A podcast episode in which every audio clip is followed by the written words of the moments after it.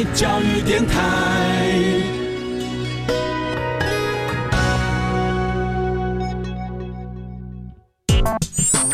Mr. Future，请给我一点音乐。Yes sir。Mr. Future，请给我一杯咖啡。Yes sir。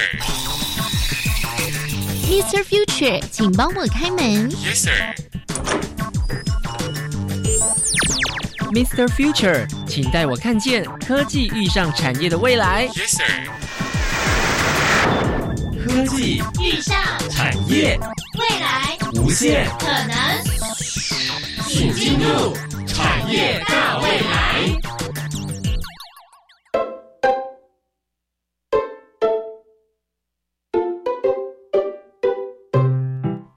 加入今天的产业大未来，我是季杰。今天要带大家走进的是出现在工业革命时候的工业设计。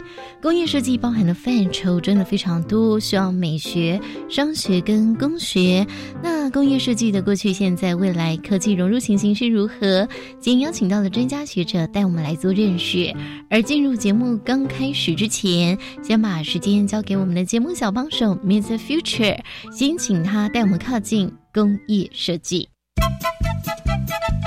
Follow me，一起发现产业遇上科技的美好。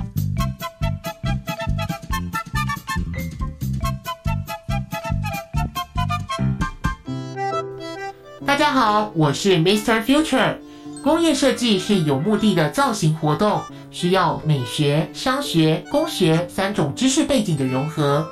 然而，从产品角度来理解，工业设计的对象可说是包山包海。第一天到学校报道，系主任跟我们说，工业产品设计就是小到你身上的纽扣，大到飞机或者是太空梭，那它都可以叫做工业设计。比如说我们录音室里面的家具，街上跑的这些汽车，跟使用者有一些密切互动的这些产品，这个大概都是我们工业设计的对象了。从历史意义上来说，工业设计出现于工业革命时，工厂开始以功能为导向，生产大量物件的时候，当时的艺术家与设计师带着美学进入了工厂。其实最早最早，其实有一群艺术家，他们觉得他们要进到工厂里面，他们要去了解到底这些东西怎么生产出来，所以他们就把所谓的美学带进去，那美学跟工业加在一起，最后才会到工业设计。无论是从过去设计时使用的制图笔，或是现在使用 3D 列印制作模型，工业设计始终站在人与科技之间作为桥梁。有一些尖端的科技哈，它只适用于某些特定的这个领域了哈，它没有向大众解放。那工业设计其实就是一个中介科技啊，把它向更多的消费者跟使用者去做解放。使用者每一个直觉性的按钮及动作，也都在设计师们的精心安排规划之中。但是设计师的角度是，我们可以让它变得更美观，或者是让它跟一般民众使用上来可以更符合，比如说人体工学也好，或者是这样的造型，可以让一般民众更能够接受。所以其实呃，工业设计是需要不同领域一起合作。工业设计不只是要解决现在的问题，更是要去设想未来，解决未来的问题。然而，随着时代的演进，课题不断的变化，除了要保持冒险精神，谦卑也必须时时刻刻放在心上。就是我愿意给这个产业的从事的人员的一些建议是，永远充满了这种开疆辟土的冒险精神啊，在不断精进自己的技艺的同时哈、也要维持着对土地的敬畏、对人群的理解、包容以及谦卑。接下来就让我们一起进入产业大靠近，一起来了解工业设计产业。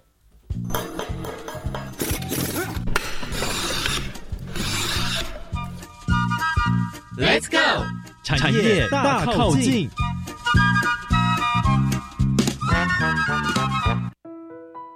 欢迎来到产业大靠近，我是方如。今天在单元当中呢，很高兴的邀请到了东海医院设计工作室的负责人徐景婷设计师，在单元当中跟听众朋友们分享。老师您好，哎，你好，首先呢，工业设计指的到底是哪一个范围的领域是会被归类为工业设计呢？我自己念工业产品设计的时候，第一天到学校报道，系主任跟我们说，工业产品设计就是小到你身上的纽扣。大到飞机或者是太空梭，那它都可以叫做工业设计。所以其实这领域很广，生活上面所谓的物件，就是你可以摸到的那个实体，其实也都可以是工业产品设计。说杯子或者你的手机、灯、交通工具，其实这些都是算工业产品设计的。领域范围内，所以其实这个范围是非常包山包海的。那是不是因为说是工业产品设计，所以就跟历史课本上面念过的工业革命是有一个呃程度上面的关系的？说如果从设计史的角度来看的话，其实早期所有的产品几乎都是要透过人工嘛，可能有简单的一些机具去开发这样。那工业革命之后，所有的东西很多可以用机器大量的生产。那有一群艺术家，其实，在那个时候，他们觉得机器生产出来的东西都非常的不美观，所以其实最早最早，其实有一群艺术家，他们觉得他们要进到工厂里面，他们要去了解到底这些东西怎么生产出来，所以他们就把所谓的美学带进去，那美学跟工业加在一起，最后才会到工业设计。当然，比较代表性的就是我们常会讲包浩斯嘛。包浩斯是一个学校，在德国嘛。成立这个学校就是因应这个工业发展的过程。那在那之前，我刚刚说的艺术家们或者是工艺师们，他们与机器合作的过程，那那时候全世界的发展其实是很混乱的。那包浩斯他觉得说，哎，因为我们的教育没有跟上这一块，所以他来成立了包浩斯整个系统，就是希望透过样要有美学的素养。但是我又要懂得工业制造是什么，然后在学校里面，我可以更早的知道这个部分。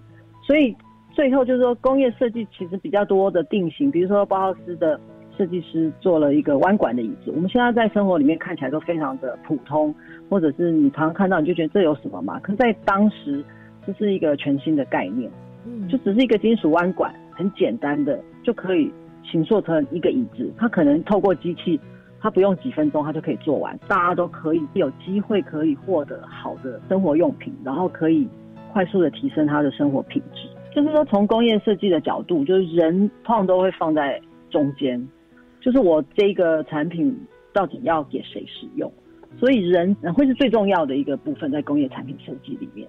那不同的呃时空背景，或者是说时代的演进啊，产品当然它也会改变。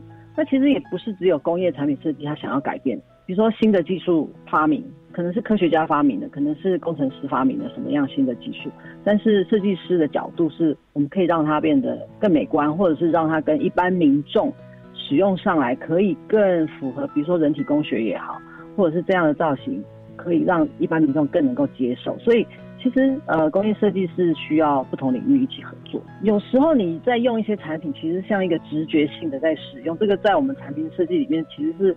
我们要花很多心思，让一般民众用起来毫不费力。嗯，啊，比如说以 iPhone 来讲，或者一般手机，就是你一只手拿着，你可能大拇指就很容易可以去触控到你应该要去开的这些按钮按键。那其实都是被呃计划过的，都是被设计过的。那工业设计的话，我自己觉得不一定只有实用的部分，就是说如果把这个。领域再放大一点，就是实用本来就会是一个蛮主要的一个部分，但是工业设计其实它还有另外一个部分，是因为我们常常都在想未来的事情嘛。也许我们帮客户去开发新的产品，也是在想他未来可能一到两年，甚至五年，甚至十年后，他的呃产品的市场会走到哪里。所以其实我们会去想象的是一个未来生活的场景。嗯。所以有一个部分可能会是一个比较像是预测未来会有什么样的部分。那这个部分有些像这几年蛮流行的一个呃设计的趋势是在讲推测设计，就是说他们会用的是更好像我们在看科幻电影一样，他们在讲的是想象更遥远一点的未来，然后再放入更多的想象力在这个里面。所以就是说工业设计有解决现在当代的问题，然后也有另外一个部分是在思考未来生活的部分。解决现在的问题，然后去也算是开创未来，然后解决未来的问题。其实工业设计师们都是在，我觉得是从人出发，然后去想要改变，让生活更好，然后。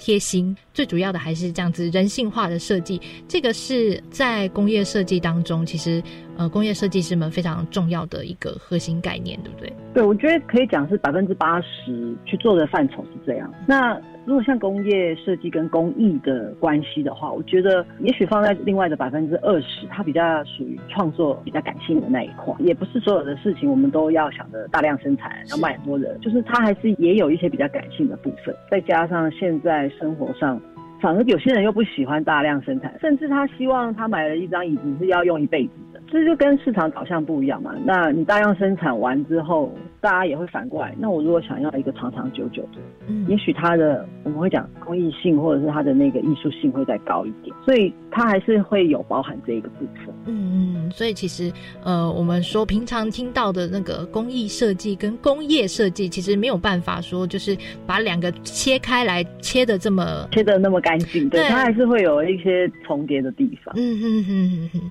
那最后想请问老师啊，就是对从现在这样往未来这样推看，您对未来的这个工业设计产业有没有什么样的期许呢？就是以台湾来讲的话，因为我们常常在讲说以前都是代工嘛，所以代工的思维其实都是国外的品牌，他们已经把未来设想好，我们接收到的都是已经完成的部分，我们没有接触到他们中间的这个实验或者是在讨论的这些过程，嗯所以我们常常都会觉得好像最后就是进到市场是最主要的。那其实不然，我其实还是蛮期待，就是说台湾在工业设计这一块，对于未来的想法或者定义上面，我们可以再更有原创性一些。有很多的部分，其实它是一直跟着时间一直在改变，所以我觉得工业设计它就像一个变种，它是会一直一直不断的演进的。嗯，每个阶段要考虑的，或者是大家想到要做出更多的变化的部分，其实都不太一样。可能因应世界的潮流啊，或者是当下的情况，其实都会做出不一样的变化。嗯，那今天就非常谢谢我们的东海医院设计工作室的徐景婷设计师，在节目当中跟听众朋友们的分享，谢谢。好，谢谢方如。那么接下来呢，我们就把时间交给季节，让专家学者带领大家认识产业的大不同喽。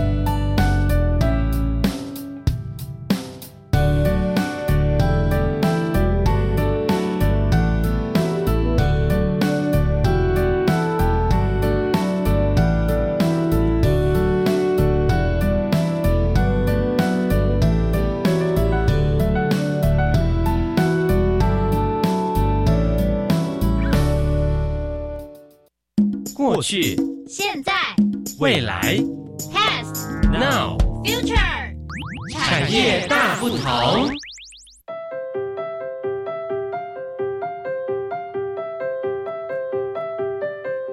欢迎所有听众朋友加入今天产业大未来当中的产业大不同。今天要带大家走进的是工业设计的产业，很开心哦，邀请到我们国立云林科技大学工业设计系的翁祝仲教授来到空中陪伴我们。Hello，教授您好。季姐好，各位空中的听众朋友，大家好。是教授，我们今天要走进工业设计的产业。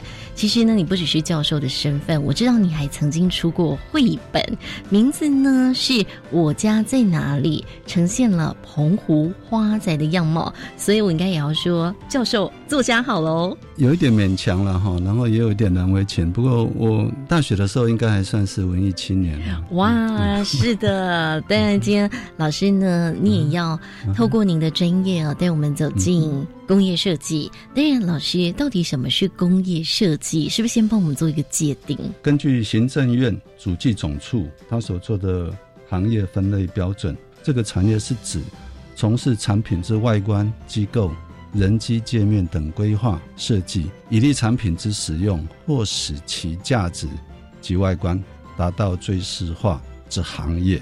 当然，老师，因为你自己也是在教学的现场，也是要与时的俱进。包括说呢，你所教有设计史啊，或是设计文化研究，甚至是。科技与社会研究啊，真的非常贴切我们的节目啊。不知道老师啊，您自己也会带学生去参加一些设计的奖项，我知道也曾经拿过很难拿的德国红点设计大奖。我不知道老师，您对于工业设计，你如果说要把它做一个定义的话，您自己呢？你觉得？什么才叫工业设计？我自己的定义是这样的：有目的的造型活动啊，哈。那这句话讲起来很笼统，在实物的操作上，它要具备三种知识背景的融合，分别是美学。商学以及工学，就如同您刚刚提到的，我是做历史研究的，所以我会从历史这个角度来解释工业设计的起源。一般呢，哈，我们大概都会把工业设计这样的一个行业的出现，把它放到几个特定的历史的现场。第一个是魏居物，它是一家陶瓷厂，开始在工厂的这个工业化了以后，去改变了原来的。工厂里面的制成的模式，然后开始有一群人在做这种设计那个部分的工作的内容。再来就是大概是二十世纪初，一九零五、一九零六，Peter Burns 这家建筑师事务所，他除了是做建筑设计之外，他也帮 AEG 设计一些电器用品。值得一提的就是说，虽然他们做的这些事情呢，哈。可能就是接近我们现在工业设计师在做的事情。不过，在当时，他们并没有使用 “industrial design” 这个词来去描述他们的工作现场在做的事情。即便是德国一九一九年，刚好距今一百年的包豪斯在创校的时候。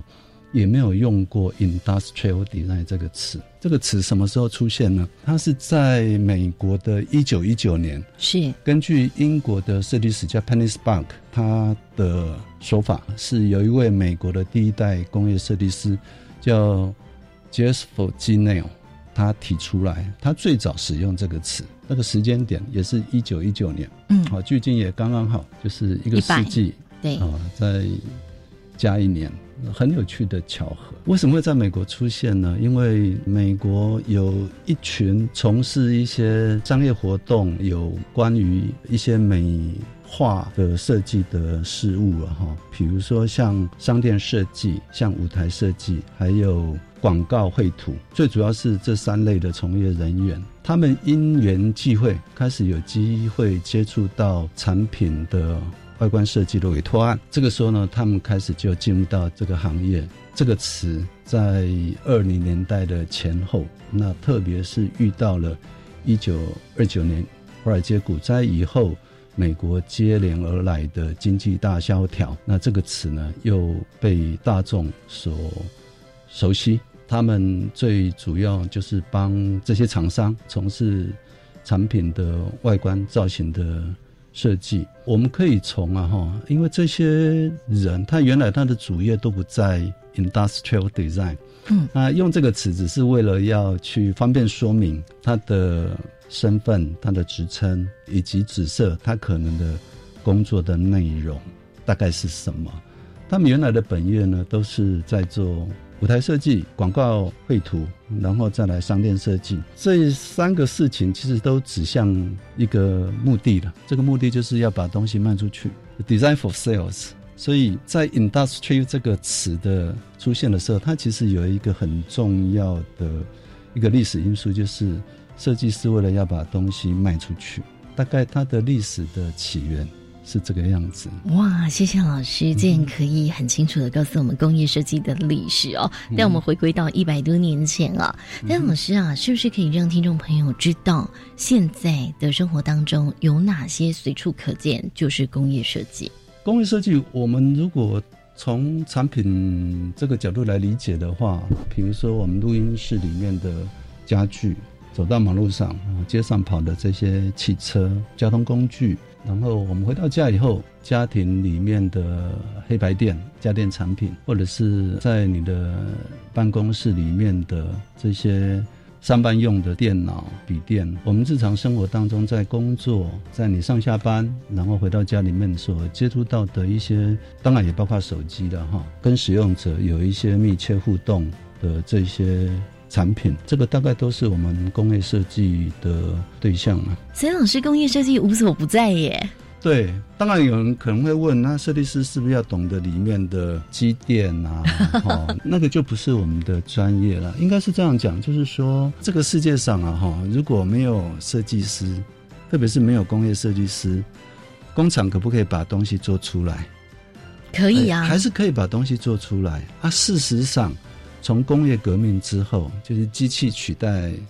工匠机器取代人力，用新的材料、新的生产的手段，把一些人工造物把它创造出来，车子啦，或者是剪刀啦，或者是说这些我们日常生活当中这些产品，都还是可以从工厂里面被生产制造出来。台湾在创造七零年代以前创造经济奇迹的时候，那个时候也没有多少人听过什么叫做工业设计啊。是的，这个世界啊，哈，没有工业设计哈，很多东西还是会被创造出。可是它被创造出来的那个状态了哈，可能就好像比较不是能够去满足人们对这些物件的一些期待啊，一些需要，生理的或心理的，就是要有人去协调这些物件啊，这类产品它跟人的关系是什么？我们怎么做呢？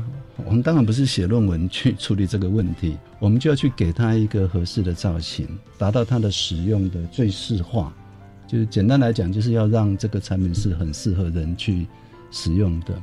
那所以我们要考虑到人性因素 （human factor） 或者是人体工学 （economics）。我们要考虑到人的认知能力的局限，从这个角度回过头来去修正这些产品。当它不能够满足我们的期待，人去操作它的时候，可能会产生不当的这个操作跟使用的时候，这个就是我们一展身手的机会了。是的，所以老师才会说啊，工业设计就是有目的的造型活动这样子。所以，我们工业设计师也是产品的造型师，这样说可以吗？呃，可以这样子讲，可以这样子讲，因为我会这样讲是说，做造型活动啊，哈啊，艺术也是在做造型活动啊。事实上，设计跟艺术啊，哈，长期以来哈，他们的关系就是非常密切，哎，非常的密切。能够把这个关系把它做一个厘清的，就是我们一样是做造型活动。但是有目的的造型活动，好的，把这个把它加进来。谢谢老师，虽然有点深奥，但是没关系，我们等一下还有时间哦，再请翁祝仲教授继续陪伴我们。我们先休息一下，马上回来。好。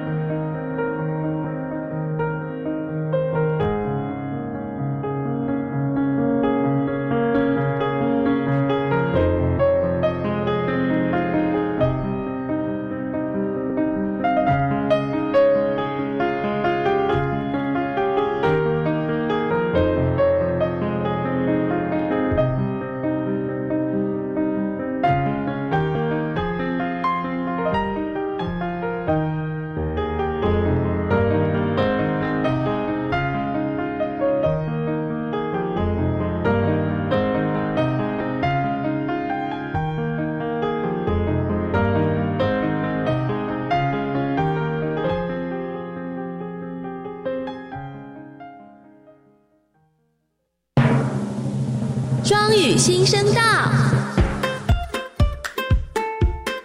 不敢开口说英文吗？那就先用听的吧。教育电台推出两千两百集轻松有趣的双语节目及单元，不管是通勤还是煮饭，都能边学英文哦。快跟着教育电台一起 Learn on Air。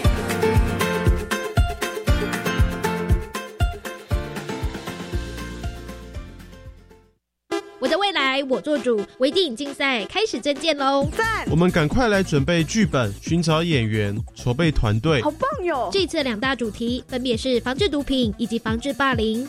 我们只要在六月三十号前制作完成七分钟内的创意微电影，就有机会获得奖金，又可以走红地毯，接受掌声和欢呼哦！耶！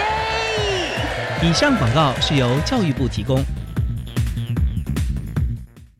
老婆，这几年气候异常，台湾从去年起就很少下雨，现在缺水很严重哎。对呀，政府有公告一些省水器材让民众挑选，我们呐也要养成十大省水好习惯，像用洗菜、洗米水浇花、冲马桶、洗澡改成淋浴、用水盆盛水洗菜等等。另外也要检查家中是否有漏水现象哦。对对对，不要小看这些省水小动作，全民一起来做，就可以让水资源不会白白浪费。以上广告是由经济部水利署提供。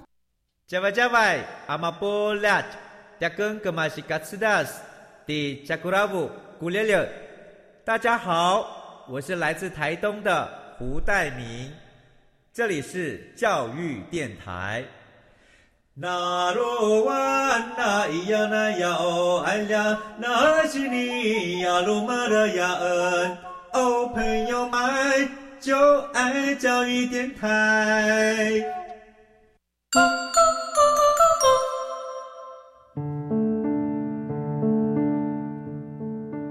欢迎所有听众朋友继续回到今天的产业大未来的产业大不同。今天非常开心，邀请到了国立云林科技大学工业设计系的翁柱中教授来到康中，陪伴我们要走进工业设计的产业。Hello，教授您好。嗯，季姐好。谢谢教授哦。从一九一九年的历史一直跟我们谈到现在哦，也带我们走进工业设计里面。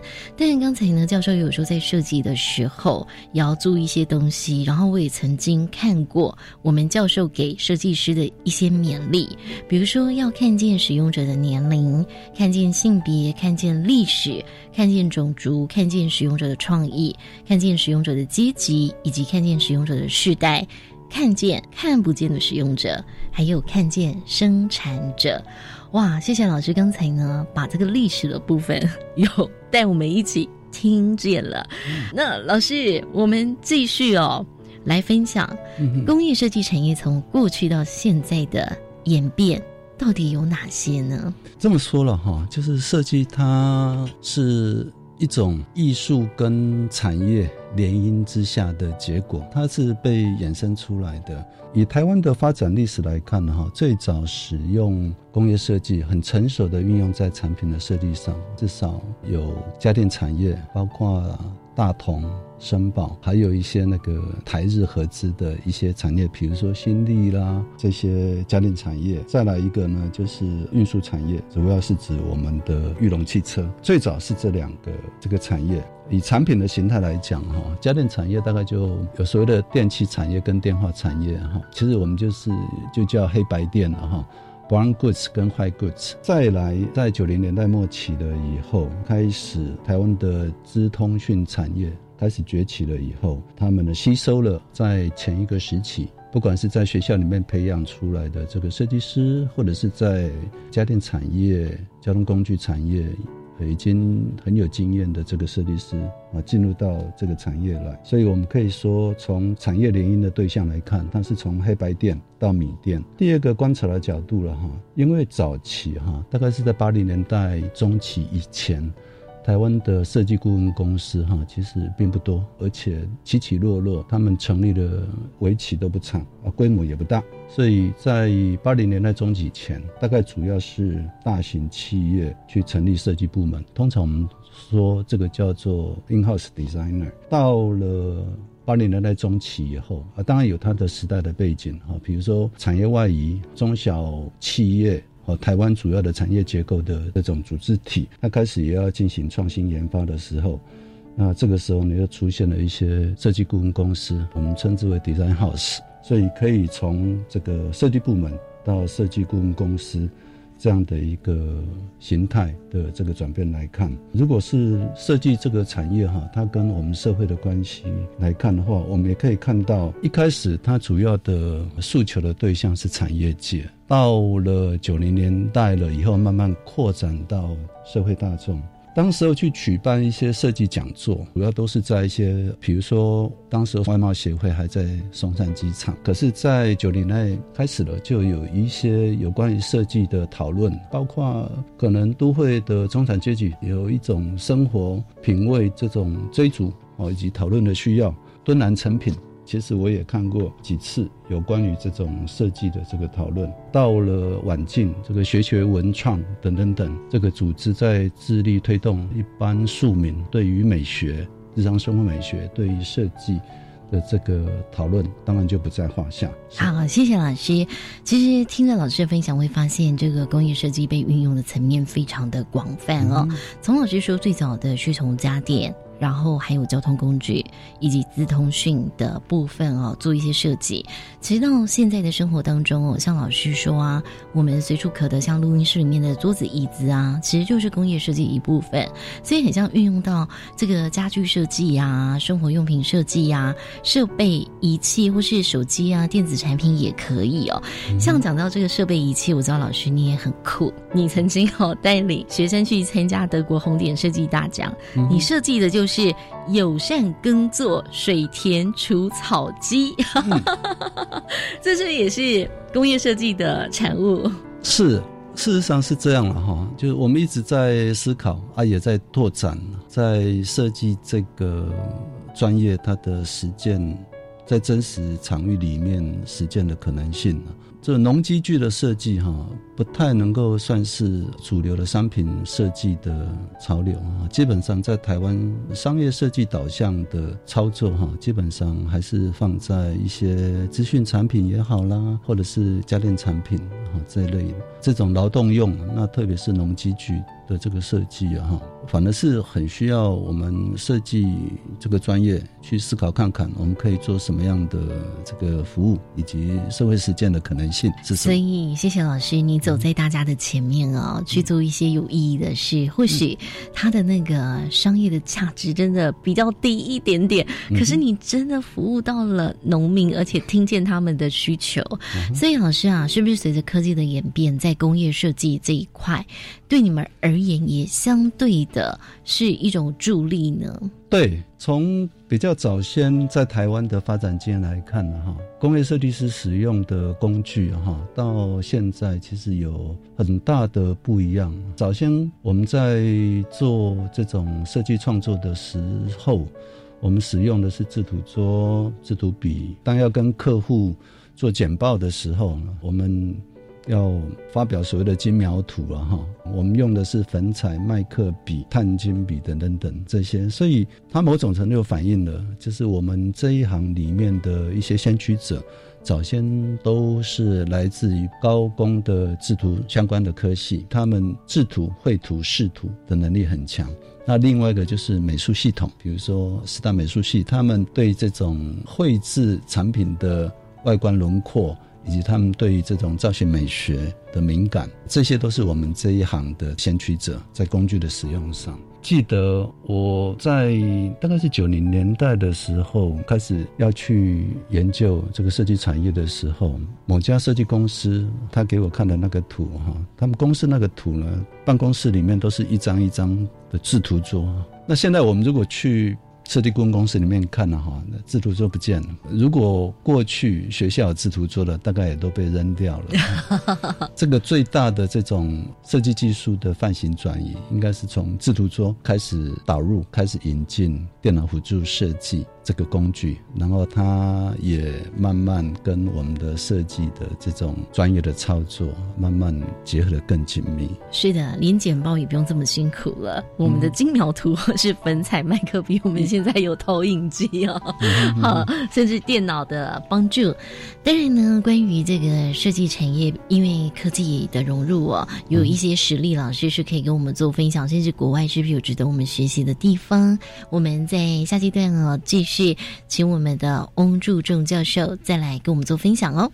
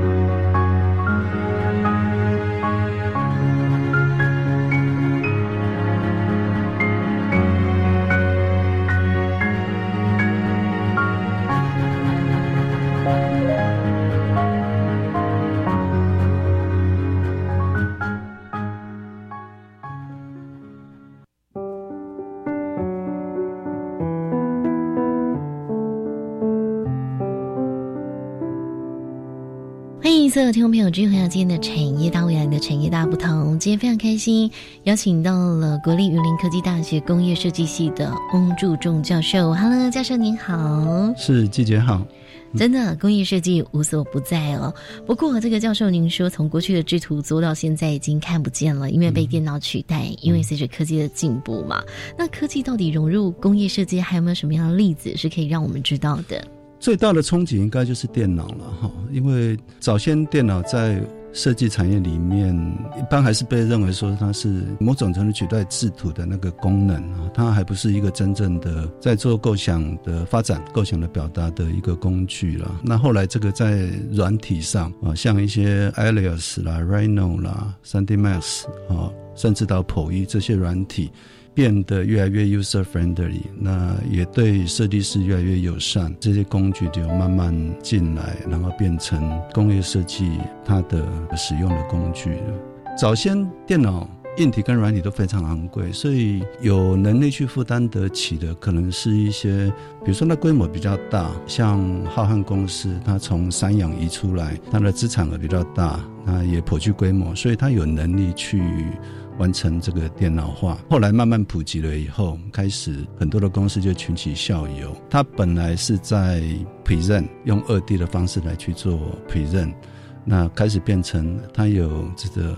参数式跟曲面式的这个建模的方式，它变成也是一个设计师在构思它的这个模型细节的一个表达的工具。那甚至到后面破一，它就连接到制程了，所以它可能已经是完全跟整个设计的程序融合在一起。那从而它也改变了，本来设计师是非常随性的，他的执行设计专案的过程呢，可能非常的不标准化。但因为这个工具的使用，开始也变成是几个工段、几个工序，大概都。有一个比较标准化，那这个也会连接到这个公司的管理。所以，老师是不是随着科技啊，我们电脑有了工具的升级，所以呢，在整个工业设计上面也更有效率，这样子可以这么说，但是。工业设计最主要的核心的知识呢，恐怕还是不变的哦。比如说，包括对于人的理解，我其实伴随着这些这种新式的科技的出现，比如说这种人本设计 （human central design），像这样的一个设计的思维，它应该是从过去到现在，设计师对于使用者。这个应该是我们这个专业它所必须要具备的。其实对于这个使用者的服务的部分也是很重要的，是的。所以其实像国外有些资讯业，它也会加入这个使用者服务的部门啊，去知道说，哎，使用者他的体验是什么，那进而呢来做一些改善这样子。那当然呢，教授可不可以也请您聊一聊啊？那工业设计，您觉得有没有什么看到觉得眼睛为之一亮的部分呢？你有没有做一些观察，或是有什么样的经验，也是可以。跟我们做一个分享。我在做台湾设计顾问公司的这个研究跟调查的时候啊，哈，我发现有一些差异了哈。就比较早期成立的设计顾问公司啊，哈，那个设计师其实是比较质朴，比较像工程师，穿着浅白色的上衣，然后深色的西装裤、皮鞋，口袋里面常常插了一支工程笔。那因为那个笔常常从口袋里面抽出放进，所以那个。口袋上面哈都有那个那个墨水的那个痕迹哈，气质比较像工程师。然后跟你说一说话的时候，笔就掏出来，就在开始在纸上画。后来比较晚近在成立的那个设计顾问公司，他们看起来就比较不一样，都有很不错的门面。一开始给人。看到的这些橱窗里面，就是他们公司的得奖的作品，几几乎就是相当于百货公司这种精品的陈列的橱窗，然后穿着雅致的接待人员就请你稍待一下。通常我都会觉得等候的时间太短，因为我的眼睛呢都被这些橱柜里面的这种精品设计啊所吸引。再来就是设计师穿着打扮谈吐开始也变得比较不一样。哇，好，这个可能是人的改变哦，随着时代的演变。那在比如说工业设计这个产业，如果科技加进去，你有没有？什么会觉得是眼睛为之一亮的地方？有一些尖端的科技哈，这个尖端科技啊哈，它只适用于某些特定的这个领域了哈，它没有向大众解放。那工业设计其实就是一个中介科技啊，把它向更多的消费者跟使用者。去做解放啊，所以这本来就是我们要去处理的一些问题。我确实看到有一些例子开始变成是我们最近要去处理跟面对的问题，比如说无人驾驶这件事情。就是当 AI 进入到这个产品里面了以后，有几个事情应该好好谈。第一个就是 IOT，就是当东西都被连接起来，物联网，它会改变了物跟人的互动的状态是什么？这也是工业设计师也要做的部分吧，就是要做一些功课这样子。是。那老师，国外有没有什么值得我们学习的地方呢？比如说像北欧，他们对设计的看法跟台湾的看法是很不一样啊。不一样在哪里啊？就是我们台湾的哈是用设计来讨生活我们就把它当做是一个产业。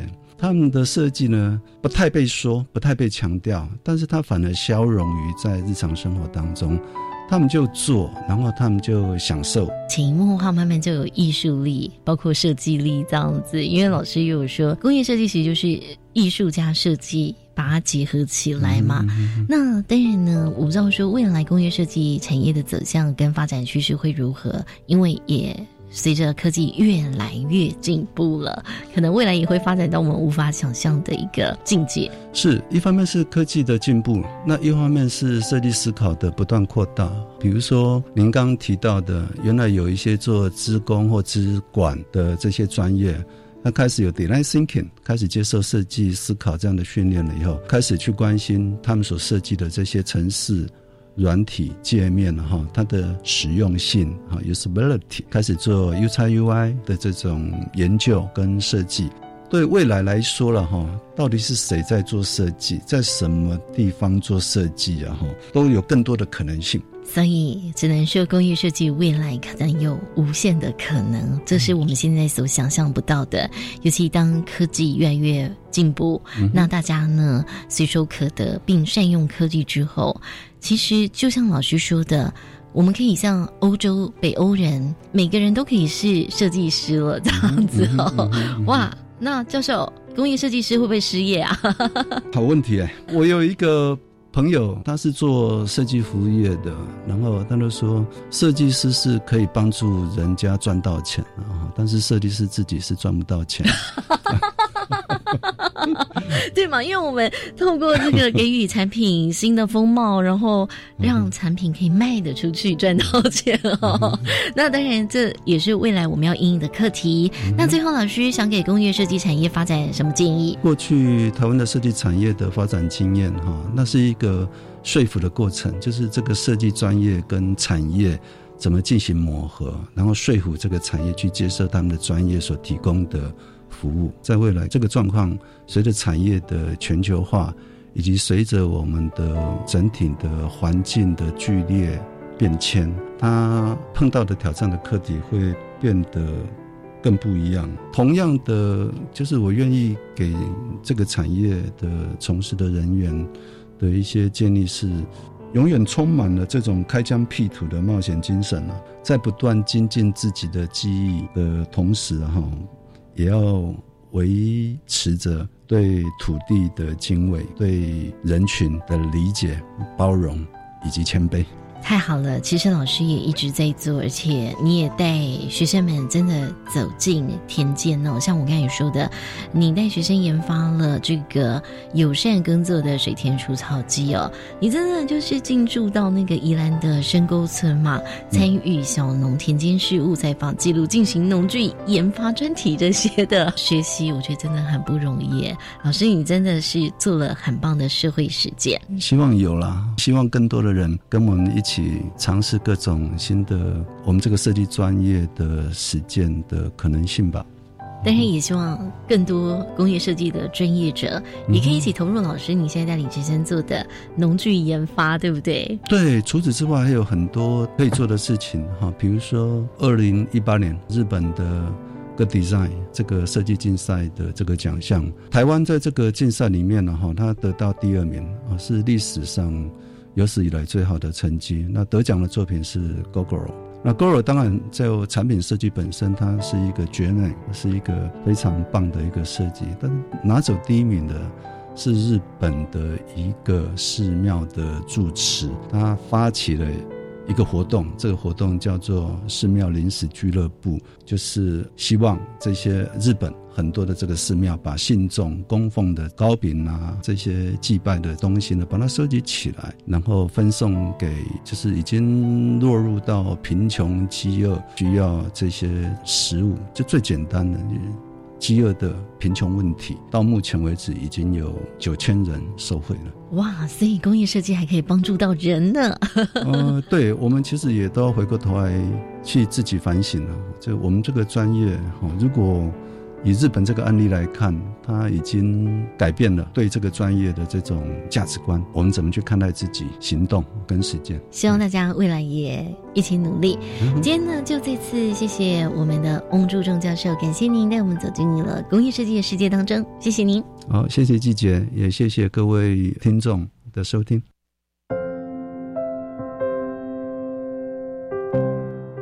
谢谢翁祝仲教授的分享。真的，工业设计不只要解决现在的问题，也要去设想未来，解决未来的问题。而等一下休息过后，我们请翁祝仲教授跟我们徐景婷设计师，再用快问快答的方式，带大家快速再来了解工业设计。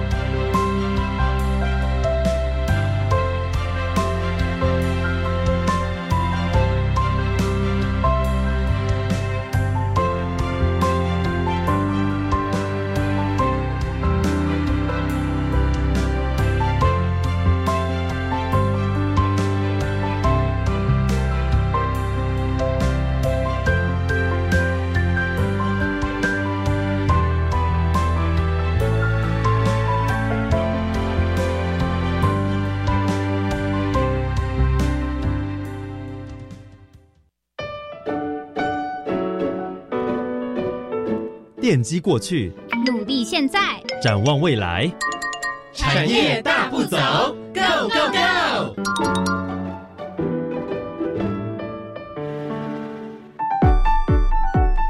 大家好，我是 Mr. Future。最后用快问快答，请业界达人与专家学者分享产业的现在、过去、未来。Ready Go！请问产业的过去是？我所认识的这些当时候出来创业的这个设计师，白天要跑业务，晚上做设计，然后他们的设计费呢，又要跟客户那边论斤称两，他们没有很好的厂办合一的工作空间。有些设计顾问公司，它的模型啊，那是在它的浴室里面去磨出来的。然后再来，当时候的设计哈，也希望可以消除谎贸王国的这个污名。同时呢，帮我们去扩大出口的贸易，累积外汇，所以它是一个透过政策来去做动员的一个产业。从过去来看的话，它就是一个从传统的手工艺转变成工业制造的一个过程，所以简略的来看，它就是像一个工艺进到工业生产的一个进程。请问产业的现在是？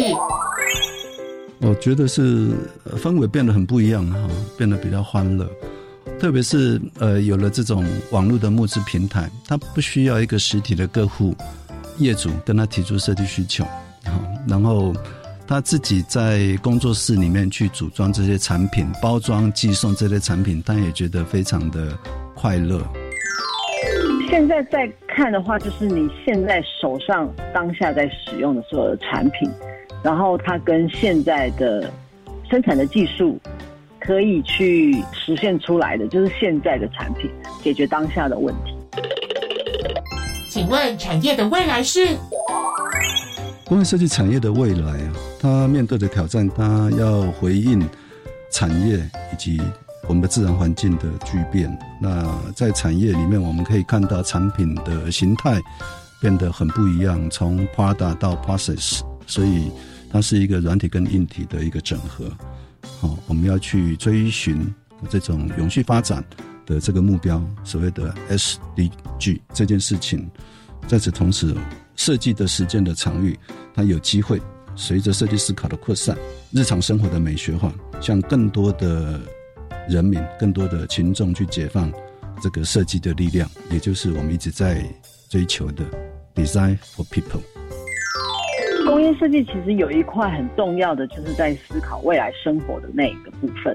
所以工业产品设计其实一直也在思考，是不是有新的材质，甚至现在在讲的永续环保这些材质要怎么样再把它更融合到这个产业里面。所以其实工业设计一直在思考，就是一个未来的生活。